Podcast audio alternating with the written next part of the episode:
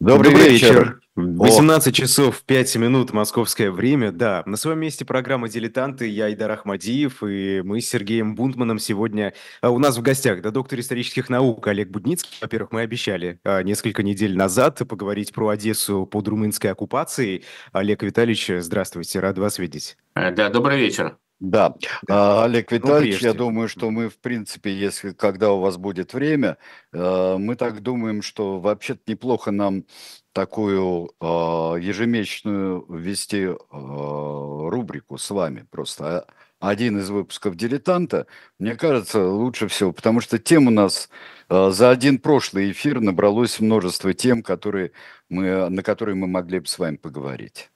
Вот. Ну, с удовольствием. Вот, так что вот по возможности, вот, если не будет каких-нибудь переездов. Но я бы хотел начать сейчас с другого, а, потому что очередной э, фортель, а, фортель властей, фортель пранкеров, э, фортель вообще, я не знаю, каких-то, простите, Олег Витальевич, закулисы, не знаю, насколько мировой, вот, но уже, а, потому что я бы хотел выразить полную солидарность э, с а, вот пострадавшими от этого в российских магазинах, в российских издательствах, а, от этих глупостей всех э, и каких-то приписывания э, мнений, хотя мнение и Бориса Акунина, и Дмитрия Быкова прекрасно известно, и э, с 24 февраля 2022 года, да и раньше, как, э, как они относились к тому, что происходит. Э, так что, друзья мои, наши коллеги, любимые писатели, так что э, вы знаете, что мы вам шлем лучи солидарности.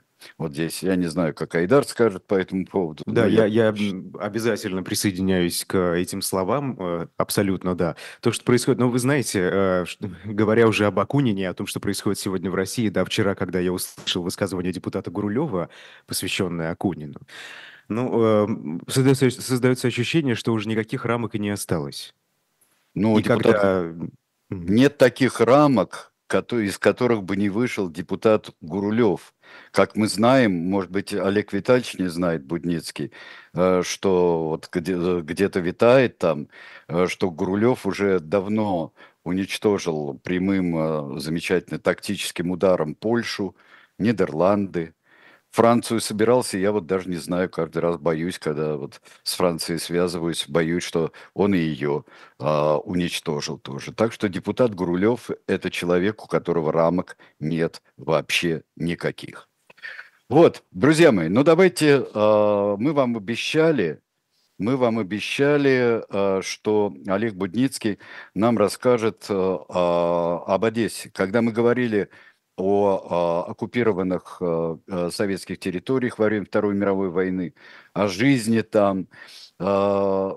Конечно, очень примечательные вещи происходили в Одессе, которая получила какой-то невидный... Ну, этот э, статус, он, в общем-то, легко объясняется и объяснен в научной литературе, хотя я хочу сказать, что э, книг об Одессе написано немало, ну, наверное, книга Александра Даллина, э, давняя еще э, на английском языке, вышедшая в 50-е годы о Одессе в, под, под румынской властью, румынско-немецкой иногда, она до сих пор остается самым таким капитальным исследованием, и неплохо было бы ее, конечно, перевести на русский язык, она потом переиздавалась. Вот. Ну, еще есть немало книг э, замечательных. Ну, я, наверное, не могу, должен упомянуть о сборнике, который составил ваш покорный слуга, который да. так называется «Одесса. Жизнь в оккупации».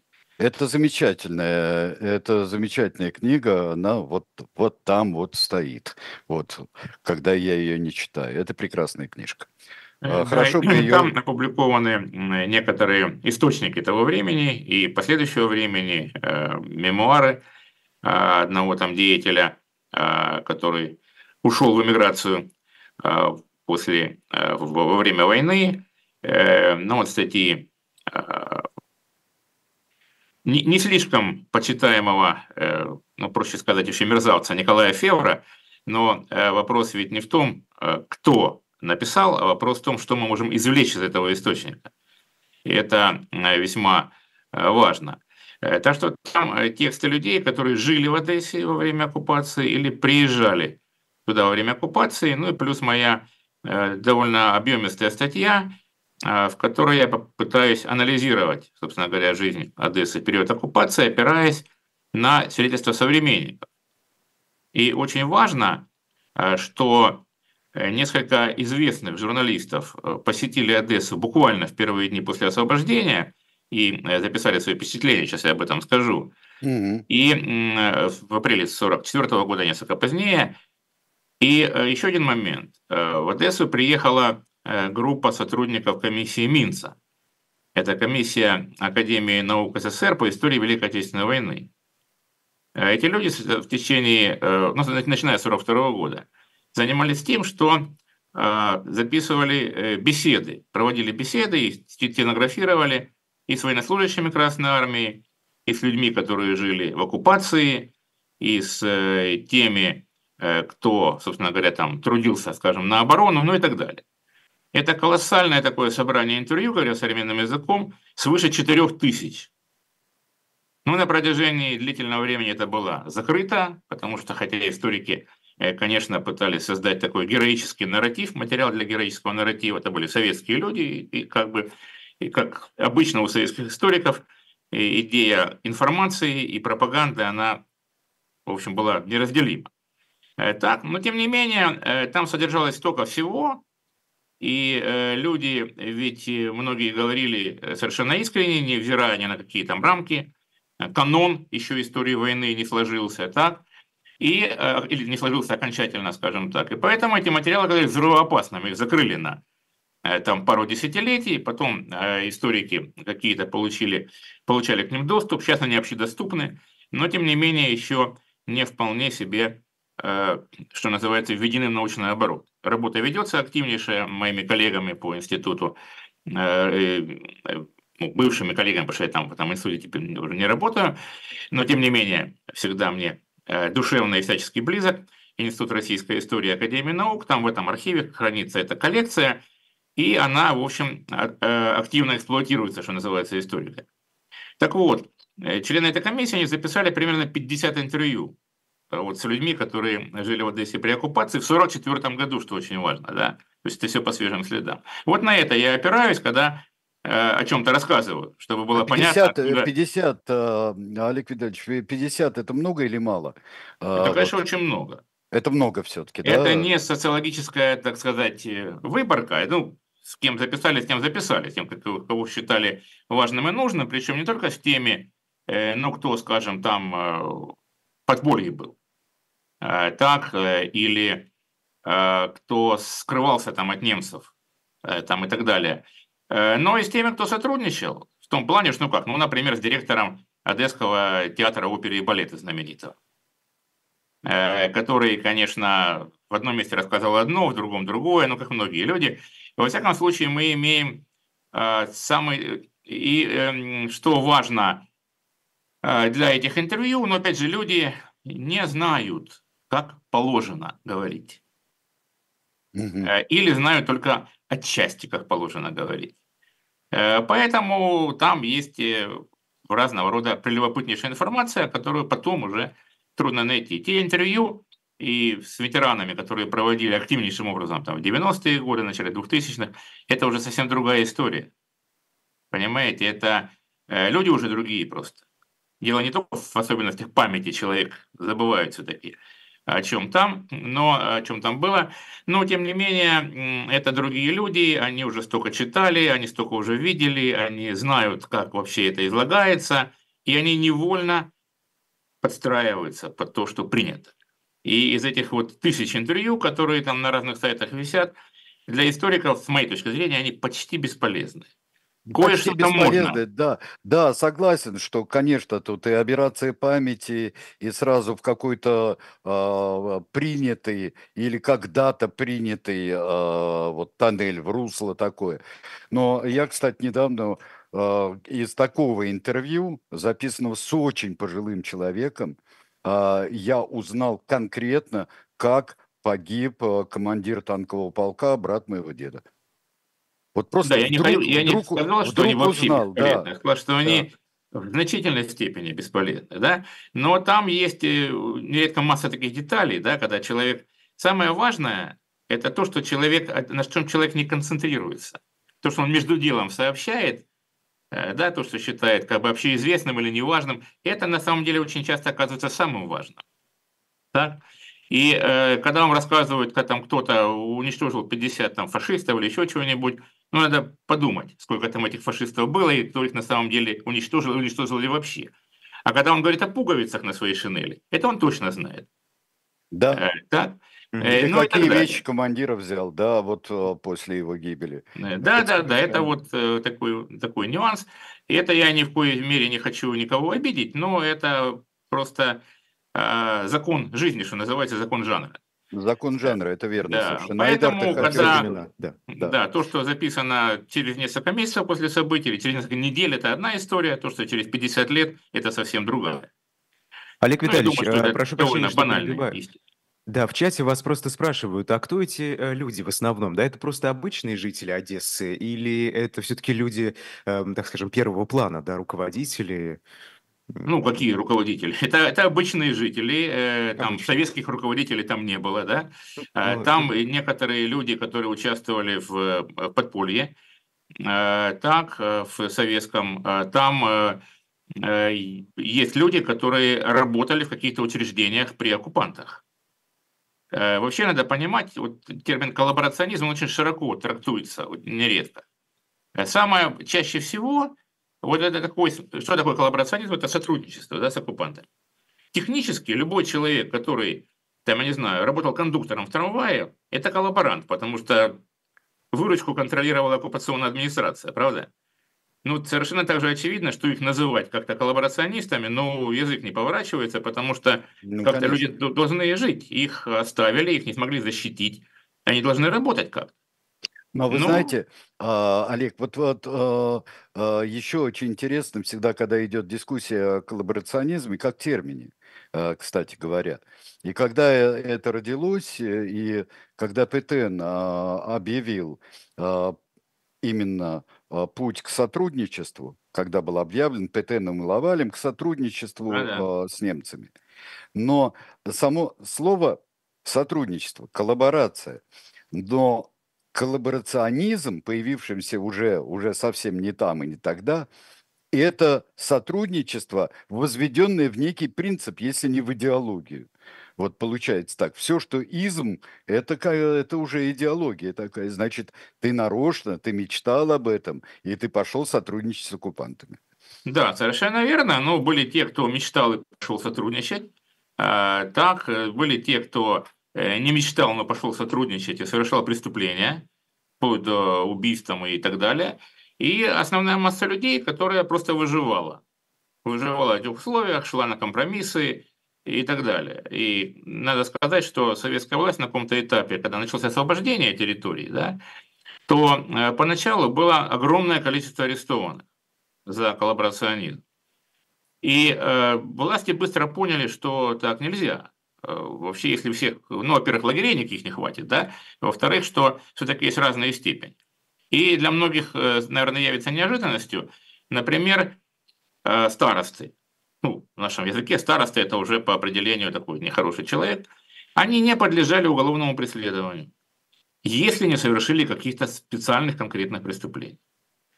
Так, и вот это, это было понятно, потому что люди ну, какое-то местное самоуправление в любом случае нужно. И многие эти самые из этих старост, а, они, с одной стороны, да, сотрудничали с оккупантами, а как иначе, если он назначен главой администрации там какого-то поселка или еще чего-то. С другой стороны, э, многие из них, они защищали интересы жителей. Э, так, но многие, конечно, э, сотрудничали с оккупантом не за страх и за совесть, участвовали в отправке людей в Германию, ну и так далее и тому подобное. Э, так что очень это пестрая история, и в каждом конкретном случае нужно конкретно разбираться, что человек сделал или не сделал. И что он сделал по доброй воле, а что он сделал вынужденно, у него ему не оставили выбора, ну и так далее. Ну, это, так сказать, философия. Ну да. А давайте и, ближе к Одессе. И мы, и мы как-то вот в прошлый раз уже обозначили, а, в прошлой нашей передаче, мы обозначили вот эти принципы и принципы отношения э, к тем, кто сотрудничал, и обещали э, подробно рассказать э, про одесские дела. Да, ну в чем там разница принципиальная? Транснистрия, Одесса была столицей Транснистрии. Ну, трансни, Транснистрия, что вообще слово это означает? Это то, что за Днестром.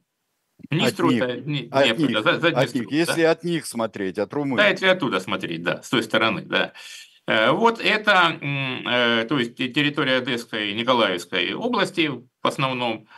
А, и э, румыны рассматривали это как свою территорию. Это та территория, которая вот будет к Великой Румынии присоединена. Соответственно, отношение к населению, оно другое. Другое, чем скажем, территориях, оккупированных Германией. Это совсем не означает, что это был какой-то такой, знаете ли, э, режим, э, ну, наверное, он был мягче немецкого, но отнюдь не э, в еврейской Одессе было одним из самых, ну, Одесса входила в число четырех, четырех-пяти городов с самым большим еврейским населением, Москва, Ленинград, Киев, Одесса, да, там было 200 тысяч человек еврейского населения, треть населения города, и, значит, примерно 100 тысяч Э, сумела или эвакуироваться, или были мобилизованы в армию. Из 100 тысяч оставшихся 95 тысяч были уничтожены. Э, были уничтожены и румынами, большая часть их была убита румынами, немцами, причем немцами а, оккупантами и немцами колонистами немецких, которые э, жители колоний немецких на территории вот Колонисты вот, тоже в этом, в этом участвовали? Да, участвовали активнейшим образом активнейшим образом участвовали. И местные вот эти самые коллаборационисты, э, полицейские и так далее. Но в основном по большей части румын. Надо сказать, что э, вот эти массовые убийства, э, ну, евреи бы все равно уничтожили. Рано или поздно, может быть, в меньшей какой-то степени кто-то сумел бы как-то приспособиться, убежать, купить э, документы другие. А, а действительно говорили, что вообще у румын можно было купить все, что угодно. Такое было вообще мнение. Э, так, но спровоцировали эти массовые убийства, э, конечно, диверсия э, с советских спецслужб.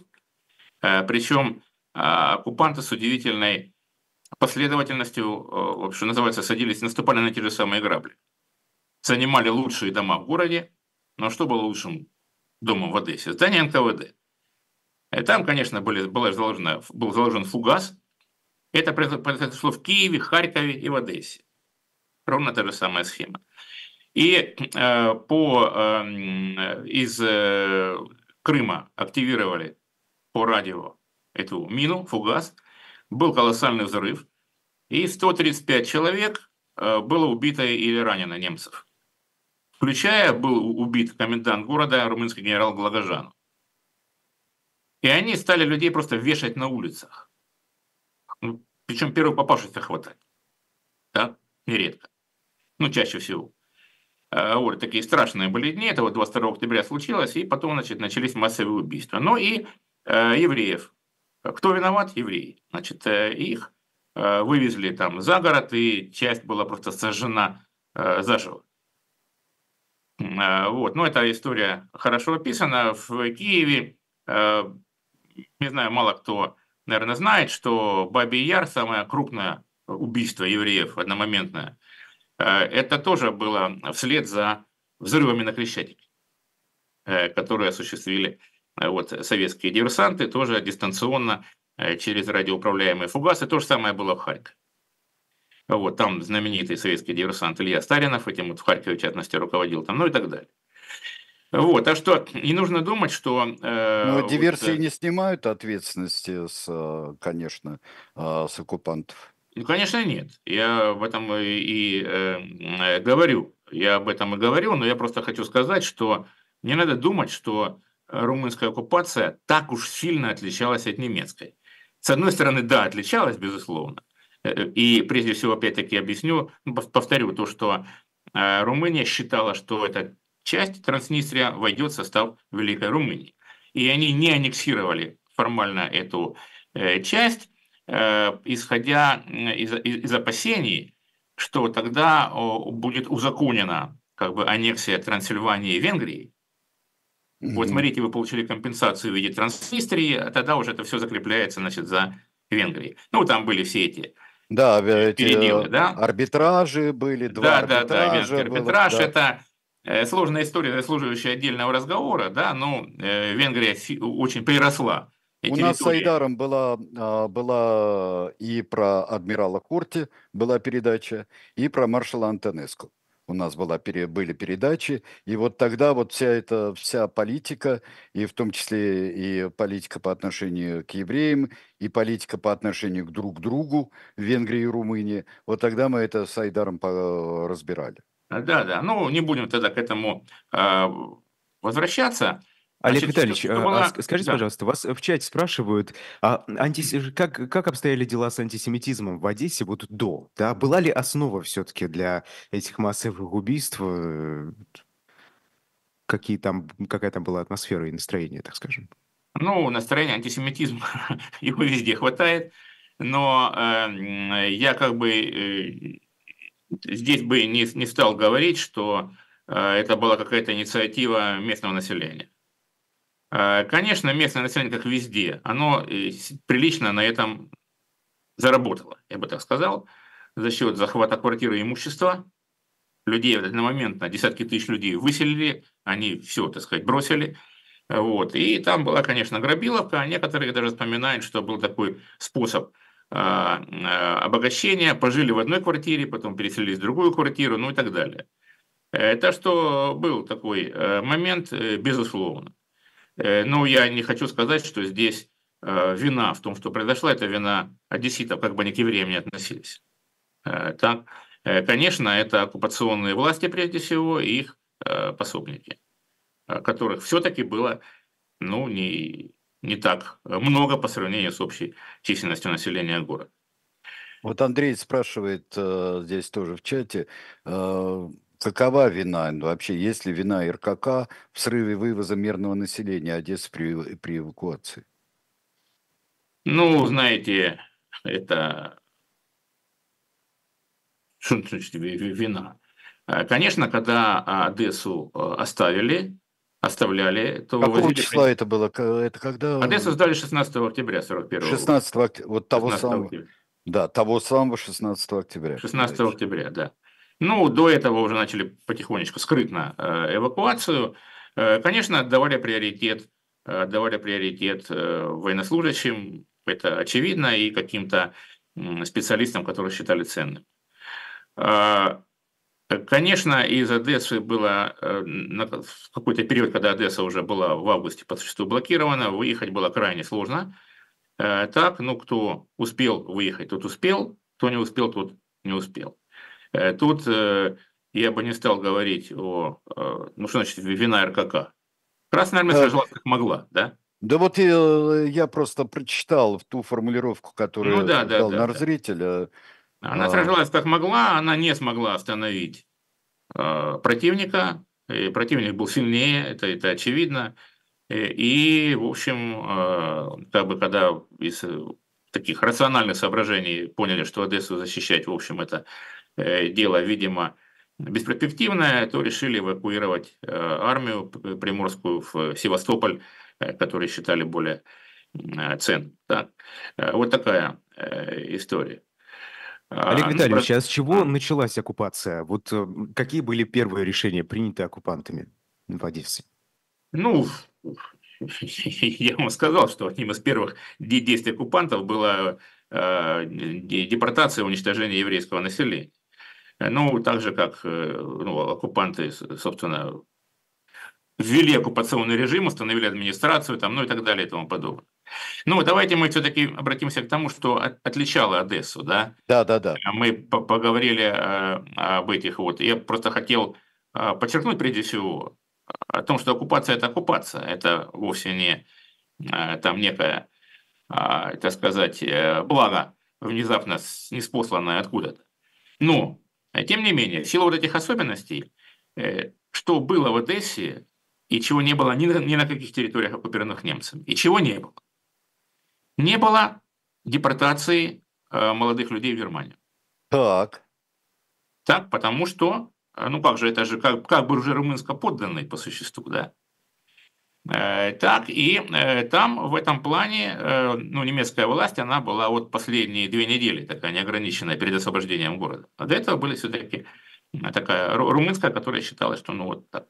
И этих молодых людей в то же время не призывали в румынскую армию, потому что не верили, считали Это была такая уникальная ситуация, и те, кто приезжал в город после освобождения, первое, что им бросалось в глаза, много молодых людей. Это было очень необычно. Второй момент. А, Румыния, там было довольно приличное сельское хозяйство, и э, вывозить в Румынию продовольствие из э, Николаевской, там, Одесской областей, это было наносить удар по собственным фермерам, что называется. И румыны этого не делали. А поэтому в этом регионе было довольно неплохо со снабжением. Ну, неплохо по сравнению с другими областями. Некоторые считали, что э, вообще э, Одесса в плане снабжения, продовольствия и всего прочего вообще выглядела лучше э, любого города Западной Европы. Ну, конечно, если судить по рынкам, другое дело история там с ценами и так далее. Э, третий момент. И э, одесситы, судя по всему, это весьма радостно приветствовали. Это свобода предпринимательской деятельности. О. Очень быстро было выдано разрешение свыше там пяти с половиной тысяч лицензий на разного рода предпринимательскую деятельность. Ну, надо понимать, выданная лицензия это не означает, что это предприятие реально заработало. Тем не менее, если там в начале 42 года в городе было 1200 магазинов частных, а каких еще, да, то через год 6 тысяч. Ну, лучше всего удавался бизнес в области стрижки волос. Ну, кому это нужно, конечно, да? Вот. Э, так, значит, 1200 э, там с чем-то парикмахерских открылось. Это, кстати, характерно и для нового, так сказать, российского капитализма было – парикмахерскую открыть просто, а клиентура всегда будет, потому что стричься как-то надо. А, так, а, вот. А, всякие пошивочные, кондитерские, мороженые там, и так далее и тому подобное, ресторанчики, это просто пышным цветом там расцвело. И я вот э, говорил, что э, мемуары, там, интервью много лет спустя, они не очень работают. И я разговаривал с Евгением Григорьевичем Ясиным. Когда да. я эту книжку, думаю, стоп, у меня же тут одессит в университете. Да. И я пошел к Евгению Григорьевичу, он с удовольствием, значит, там, пустился в воспоминания, ну, конечно, не очень много я помнил, потому что ему было 10 лет, когда они вернулись в освобожденную Одессу. И что он запомнил, что еще в 1945 году можно было купить необыкновенно вкусные бублики и необыкновенно вкусное мороженое. Это были последние еще не закрытые частные какие-то мелкие предприятия. Но их быстро уже не стало. Но вот эти вот бублики Ясен помнил и десятилетия спустя. Э, так, э, вот. И, конечно, те люди, которые приходили на одесский рынок, они были в совершенном шоке от изобилия этих самых товаров. Но цены были отнюдь не низкие, и нужно было, чтобы вот так вот кормиться с рынка, нужно было прилично зарабатывать. А какие деньги там ходили? Ли? Э, марки, лей, ну, марки немецкие ходили, леи ходили, рубли не ходили. Э, очень быстро они были э, вытеснены. Но там марки считались, конечно, самой такой твердой валютой. Даже если это марки были оккупационные, а не рейхс, там марки. Вот. И у нас есть несколько дневников, сохранившихся, которые люди ввели. Там один из них – замечательный дневник э, Юрия Суходольского, школьника, старшеклассника. Его отец, э, его отец э, был артистом как раз в театре оперы и балета, ну, не, не, не, не звездой, но вполне себе получал приличные деньги. Тем не менее, бывало по-разному. И, как он пишет, бывали дни, когда мы значит, питались только хлебом с бутерной колбасой. Ну, как я понимаю, бутерная колбаса бутербродная, но, скорее всего, так сказать, вареная. Но для подавляющего большинства населения Советского Союза это была голубая мечта, чтобы каждый день можно было неограниченно есть хлеб, ну, ограниченно, неограниченно есть хлеб и с колбасой, да. Э, так что э, это вот э, то, что было, считалось таким не очень хорошим питанием. Что еще там важно, это, ну и вот я цитировал наши прошлые передачи, отсылаю, чтобы не повторяться, фрагмент статьи Николая Февра, этого журналиста поганой берлинской газеты «Новое слово». Mm-hmm. Была такая коллаборантская газета на русском языке, выходившая в Берлине. Он был ее специальным корреспондентом. И написал там несколько, несколько очерков, опубликовал об Одессе, о жизни в Одессе, о такой, всякой. И э, надо сказать, что э, потом его публикации прекратили, а его самого уволили. И, возможно, именно за то, что он вот так вот расписывал Одессу не всем людям, которые читали это в Берлине, понравилась вот эта вот история, что это такое вообще, да? Вот. Э, что еще э, отличало Одессу, что делало ее э, уникальной? Там был единственный, единственный работающий университет на оккупированных территориях. Одесский университет. Немцы не считали, что вот этому населению, которое будет использовано в качестве рабочей силы, нужно вообще образование высшее. Кроме, что у немцев, при немцах осталось, это медицинские институты и э, там ветеринарные, э, сельхоз, и такого рода связанные с сельским хозяйством, ну, то есть, потому что специалисты нужны будут в любом случае, да, по этой, в этой области, а, скажем, там, филологию или историю, или там физику, да химию. кому они нужны вообще? И кому они нужны. Да, да. В Одессе университет mm. работал. А как, работал. какие коррективы были внесены в образовательную программу? Или все работало как, как и раньше? ну, как и раньше, работать не могло по определению. Ну, то есть то, что касалось, э, э, конечно, естественно-научных дисциплин, э, то это продолжалось так, или иностранных языков, например. Но, конечно, программы по литературе, там, истории и так далее были внесены с изменения в соответствии с господствующей идеологией. Ректором университета был очень известный врач, хирург Павел такой Часовников, заслуженный врач вообще а, советский, ну, звание у него было заслуженного врача, э, вот, оперирующий хирург, звезда и так далее. Он был уже не молод, и вот э, он э, согласился, хотя сначала отказывался, говорил, что он практикующий хирург, он вообще тут ни при чем и так далее, но в итоге он согласился стать ректором университета, и, судя по некоторым источникам, сразу сказал, что все это плохо кончится для него, и плохо для него кончилось, умер э, в лагере э, впоследствии, и он же стал э, по должности ректором основанного в 1943 году антикоммунистического университета. Антикоммунистического. Института. Института, прошу института. Да, в рамках, при университете был создан антикоммунистический институт.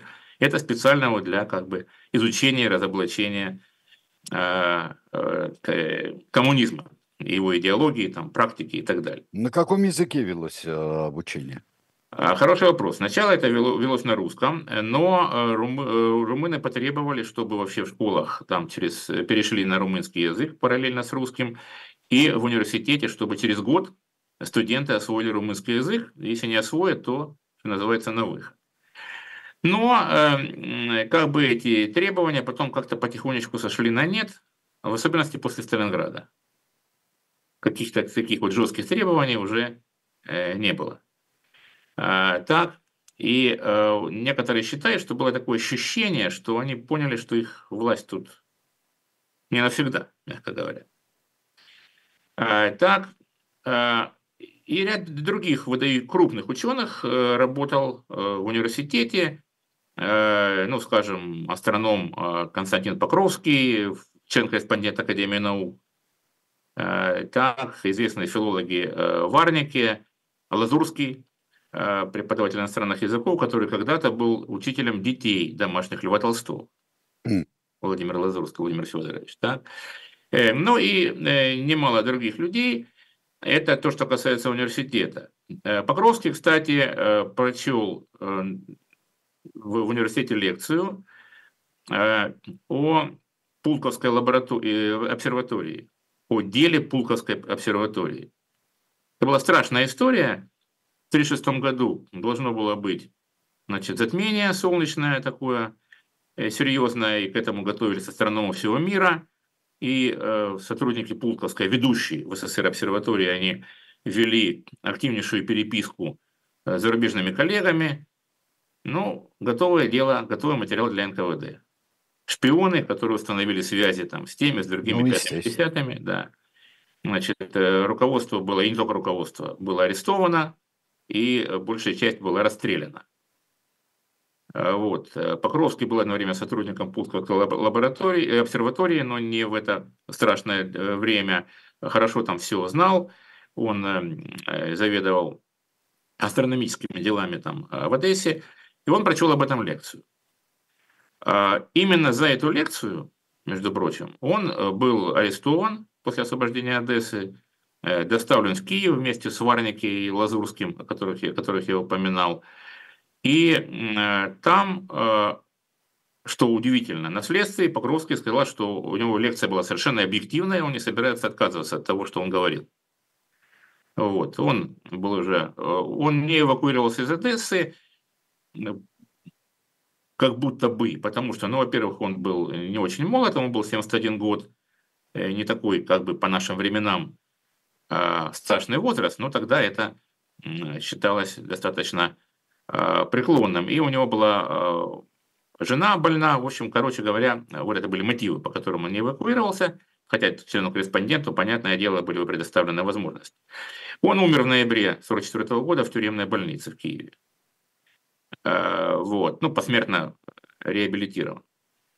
Так, что касается Лазурского, то в итоге он, в общем, оказался на свободе, с ним ничего такого страшного не произошло, хотя он, э, в общем, э, публиковался и в газете «Молва» одесской, и а была газета «Молва», да? «Молва», да. Газета «Молва», там, ну, там была не одна газета, но вот «Молва» была, наверное, самой популярной. И он там, среди прочего, была такая статья «Мечты русского профессора».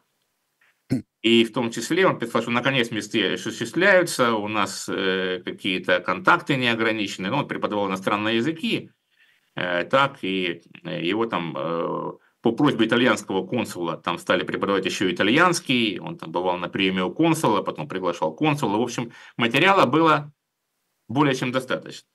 Но то ли, уж не знаю, то, что он когда-то учил детей Льва Толстого, то ли э, по другим соображениям, но Лазурский в итоге остался на свободе, хотя некоторое время его там держали э, в заключении. Э, так, а другой известный филолог, классик Варники, он тоже умер в заключении. Часовников, ректор университета, он принял румынское гражданство, и он уехал в Румынию. Он понимал, что ничего хорошего его не ожидает, но, в общем, его в Румынии арестовали, привезли, судили, Э, дали ему 10 лет заключения без поражения в правах последующих.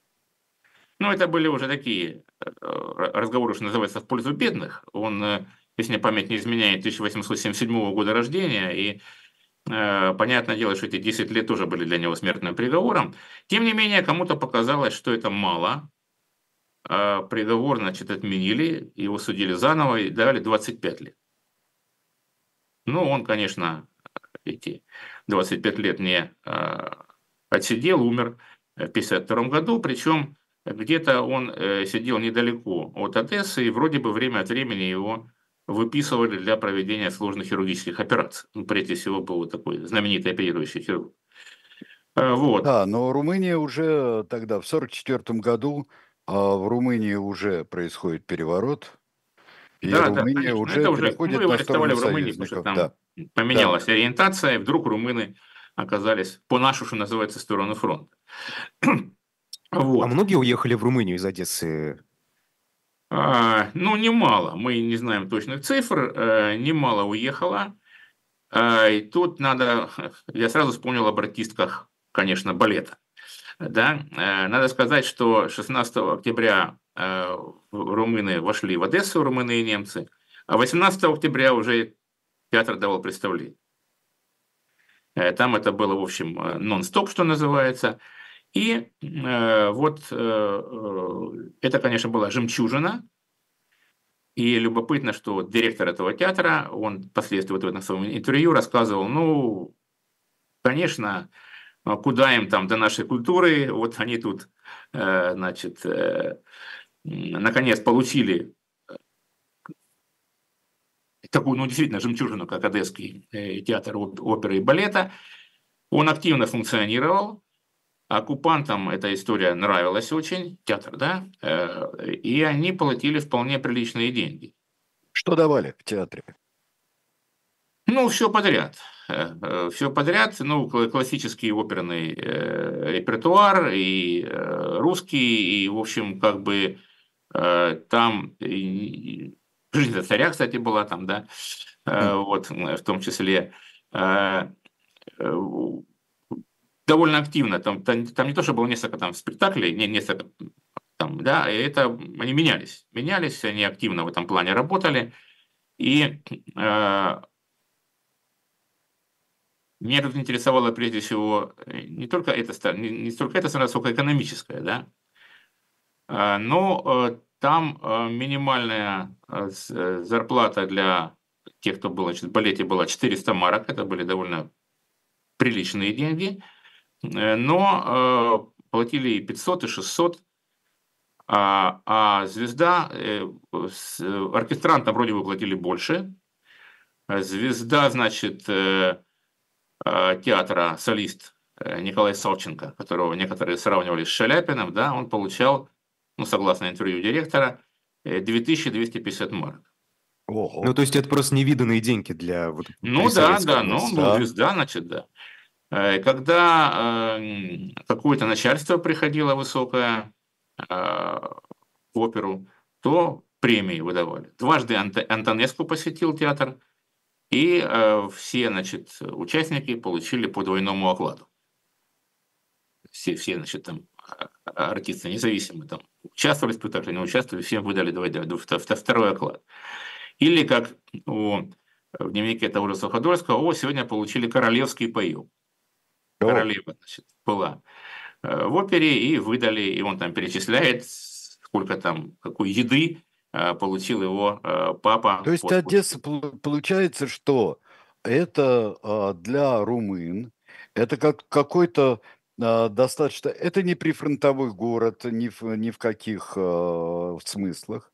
Да. Это город оккупированный, но это просто теперь город, становящийся румынским, как по их идеям было. Ну, по идее, да.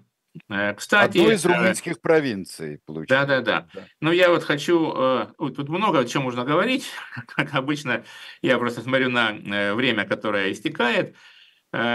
Наверное, вторым по популярности был театр Василия Вронского, тоже любопытная фигура, известный русский артист из Киева. Он в начале 20-х, в общем, уехал в Румынию, э, там тоже был русский театр, потом в Кишиневе. В Кишиневе был русский театр, потом, значит, там как-то он поучаствовал в приеме какой-то советской э, труппы театральной э, в Румынии, которую потом обвинили в шпионаже. Mm. Ну, что вполне могло быть, почему же не посмотреть, что там вообще происходит. Э, в Румынии, тем более Бессарабия рассматривалась. Да, тем более, властями, вот как, да, как первые. Как, да, как незаконно цель. оторнутая. Да. И русский театр там закрыли в Румынии. Закрыли, и э, этот самый Вронский работал там где-то весовщиком в сельском хозяйстве. Буквально так. А потом Бессарабия вошла в состав, была аннексирована значит, Советским Союзом в 1940 году, и э, Вронского вернули в театр. Более того, из Тирасполя в Кишинев перевели значит, русский театр, Вронский там стал звездой, таковым он и был. Так, ну а, а потом он, в общем, а, отстал, так сказать, э, от э, эвакуации, не эвакуировался, и в Одессе основал, э, ну когда-то у него там был театр когда-то, теперь, значит, он как бы восстановился, это был частный театр, Э, вот. И он просто там чуть ли не каждую неделю ставили новые спектакли. Он пользовался необыкновенной популярностью театра, театра Вронского. Он назывался по-другому там. Ну, у меня опять же, опять же вопрос, что давали? Вот просто какого жанра был репертуар? Ну, это в основном это классический репертуар. Э, ну, некоторые пьесы там современных относительно авторов, ну, такого Э, там были и драматические, и комедийные, и всякие, значит... И э, водовили, да? Да, да, да. Все. Ну, там да. в Одессе еще была и оперетта, еще и детский театр, там много чего одновременно функционировало. Вот. Ну, вот театр Василия Вронского был популярным, но Вронского как водится, впоследствии арестовали, и он э, умер в заключении. Mm. Вы знаете, наши зрители подчер... интерес... да. интересуются, как вообще вот, да, выглядела Одесса времен оккупации, то есть переименовывали улицы и что-то такое. Ну, то, что носило советское название, было переименовано или были возвращены дореволюционные, это э, понятно. Значит, да, вот что еще я хочу сказать, очень важное. Э, мэром, ну, городским головой Одессы был Герман Пынтя. Э, Герман Пынтя – это вообще офицер русской императорской армии.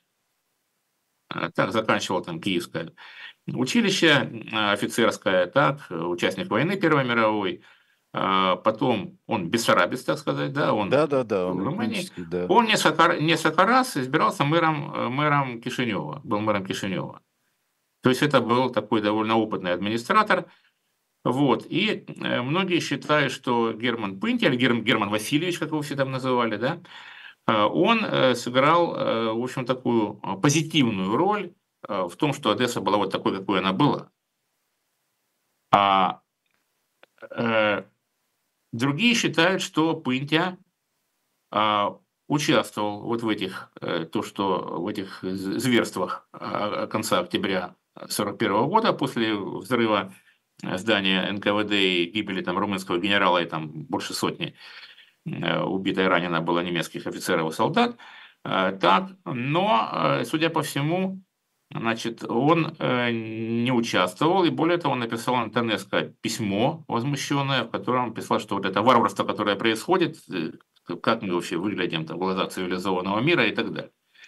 Но это не до конца ну, для меня лично ясный вопрос. Во всяком случае, по разным источникам после войны э, Пынтю, э, значит, по одним источникам его дважды судили и советский суд и румынский суд, уже Румынии, так сказать, социалистической, образа оправдали. А mm. По другому, по другим источникам ему все-таки дали 10 лет по одному из судов – но не очень понятно, на самом деле, отбывал ли он срок или не отбывал. Э, но, во всяком случае, э, вот э, такая его история. Но умер он в 1968 году, жил в Румынии, как бы, да. Вот. Ну, там, как всегда в таких случаях, вот он зашел в кафе, выпил чашку кофе, упал и умер. Они отравили ли его? Но я думаю, что а, ну, да, ну, да, да, да. был не нужен, скорее всего, это был, там, не знаю, сердечный принцип, приступ или что-то такое. Значит, он как бы там боролся с дороговизной, например. И э, по легендам одесским он вообще приходил на рынок в 6 утра смотреть, что тут, что тут происходит, ну, понимая, что рынок – это самое главное, что тут, и, ну, одно из самых главных, что есть в городе, наряду с оперным театром, да, вот, и, значит, ходил там надзиралка такой, Гарун Аль-Рашид. Ну, его все, конечно, узнавали, вот этого Гаруна Аль-Рашида там и так далее. Э, так что вот такая э, фигура довольно противоречивая, потому что какими бы благими намерениями человек не руководствовался, но если это глава оккупационной администрации, это, э, понятно, человек несет определенные, выполняет определенные функции. А, так, что еще, чтобы картина была все-таки хотя бы так обзорно полный. В Одессе открыли публичные дома. Да. О. Публичные дома, не один публичный дом. А, более того, а, за две недели до освобождения открылся публичный дом. Вот это уже было совсем экзотика. Э, так. И э, к вопросу, кто уехал, кто не уехал, э, с, когда была эвакуация Одессы, я имею в виду при наступлении значит, Э, Красной Армии, то 17 артисток балета уехало со своими покровителями, офицерами румынской армии. Понятно. А, как, ну, как минимум 17. Это те, кто были известные, те, которые были звездами. Ну да, а, солистки и так далее. Да. Вот. Ну, а, Айдар спросил про сопротивление. Оно ощущалось? Было ли подполье в, в Одессе? А, подполье в Одессе Реальное, было, я но я бы сказал так, что вот то, о чем мы читали в советское время, все это сильно преувеличено. Вообще вот эти истории о партизанском движении, о подполье и так далее, там очень сильные преувеличения, что вполне себе понятно. вполне себе понятно. И об этом как раз существует огромная литература, вполне себе доступная, но там многое нужно делить там, на несколько раз. Ну, кстати говоря, опять же, отличие румынского и немецкого режима, одна из подпольщиц Э, которую задержали и так далее, вспоминает, ну да, ее там уличили и прочее. Ну, судили, судили, и, в общем, ей что-то такое дали там, сколько-то там лет заключения, типа 5 или, уж не помню, 3, ну и освободили. Поскольку она что-то там сидела там и так далее. Что совершенно, конечно, фантастика, если брать, да, допустим, немецкий режим, там без всякого суда, конечно, расстрелять. Здесь вообще сам факт суда, и выяснение каких-то обстоятельств, выяснилось, что она там не очень, не очень вредная там, и так далее. А судьи э, кто? Значит, еще э, такая тема, ну, если я коснулся женской да. темы, то там э, вот все в одну душу рассказывают, вот как вели себя женщины, как вели себя девушки, вот они там гуляли там с немцами и румынами и так далее и тому подобное. Одни как-то оправдывают, иначе было кормить детей, вот, другие осуждают. И, значит, одни говорят, ну вот, Э, копировали румынок. Румынки, конечно, такие изящные, завитые, в кудряшках, еще там что-то в таком духе, там всякие описания. Другие злобно говорят, ну эти румынки, они, конечно, все худые и бледные, они специально пьют уксус, чтобы быть худыми и бледными. О, да. и, и так далее. То есть там это, э, и об этом чаще значит, говорят женщины, между прочим, чем мужчины. Э, вот. И еще такой э, момент оккупации, чрезвычайно были распространены венерические болезни. Очень сильно распространены, очень широко. И, а, что интересно, лечили бесплатно. Вот зная, что это повальная эпидемия, что один из главных источников это, конечно, румынская армия, из э, главных распространителей, да, то э, вот это в Э, бесплатное медицинское обслуживание. И еще некоторые так, нюансы. Очень интересные зарисовки Одессы сразу после освобождения, записи разговоров там, со швейцарами, например, гостиницу, в которой он жил, э, Бристоль, бывшая там, да, а Александра Верта, знаменитого да, британского да. журналиста, который родился в Петербурге, для которого русский был таким же родной, как английский и французский, который никаких барьеров не испытывал. Э, он приехал в Одессу сразу после освобождения, и вот эти зарисовочки вошли в его знаменитую книгу «Россия в войне 41-45». Мало кто знает, что то, что многие читали, этот серый этот томик, вышедший еще в 67 да. году в советское время, он сокращен страниц на 200. О, боже мой. Для, ну, в, оригинале в английском, да, это 1050 чем-то страниц.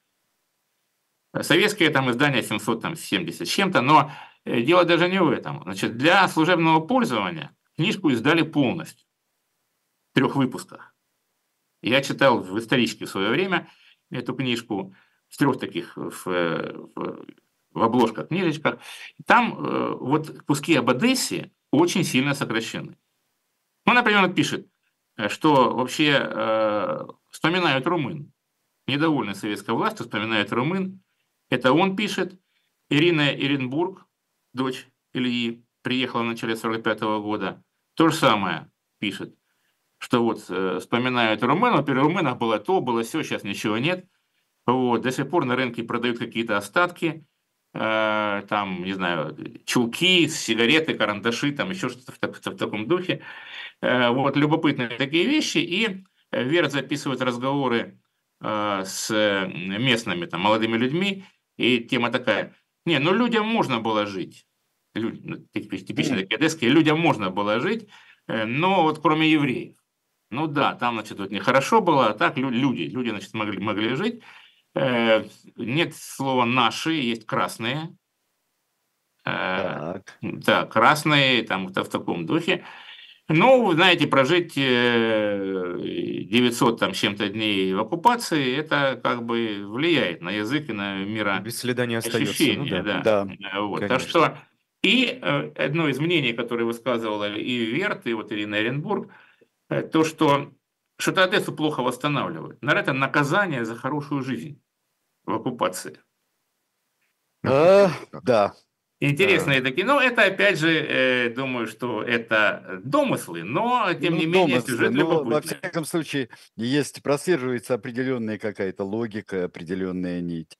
Спасибо большое, Олег Витальевич. Э, Олег Будницкий. У нас, ну что ж, мы надеемся, ежемесячно э, в программе «Дилетанты». А у нас Люди с Айда- требуют. А у нас с Айдаром э, в следующий раз мы вам представим уже следующий номер и окунемся с вами в Древний Египет. В основной теме это тема Клеопатра на обложке «Продаю спойлер» в исполнении Моники Белуджи. Э, Белуччи. Что может быть еще интереснее? Вау. Это да, Вот, Элизабет правда. Тейлор, да? Да. Да, ну, это, это можно было сравнить, э, можно голосование устроить в программе «Дилетанты». Вот. Устроим. Хорошо, спасибо большое, Олег Витальевич. Спасибо. Всего доброго. до Спасибо вам, да. Спасибо большое. Да, это была программа «Дилетанты». После нас на «Живом гвозде» а, через час э, в программе «2023» Андрей Козырев э, с Виталием Демарским. Андрей Козырев – это министр иностранных дел России э, с 90 по 96 годы, по-моему, да. А, Поэтому никуда не уходите. До свидания. Всего доброго.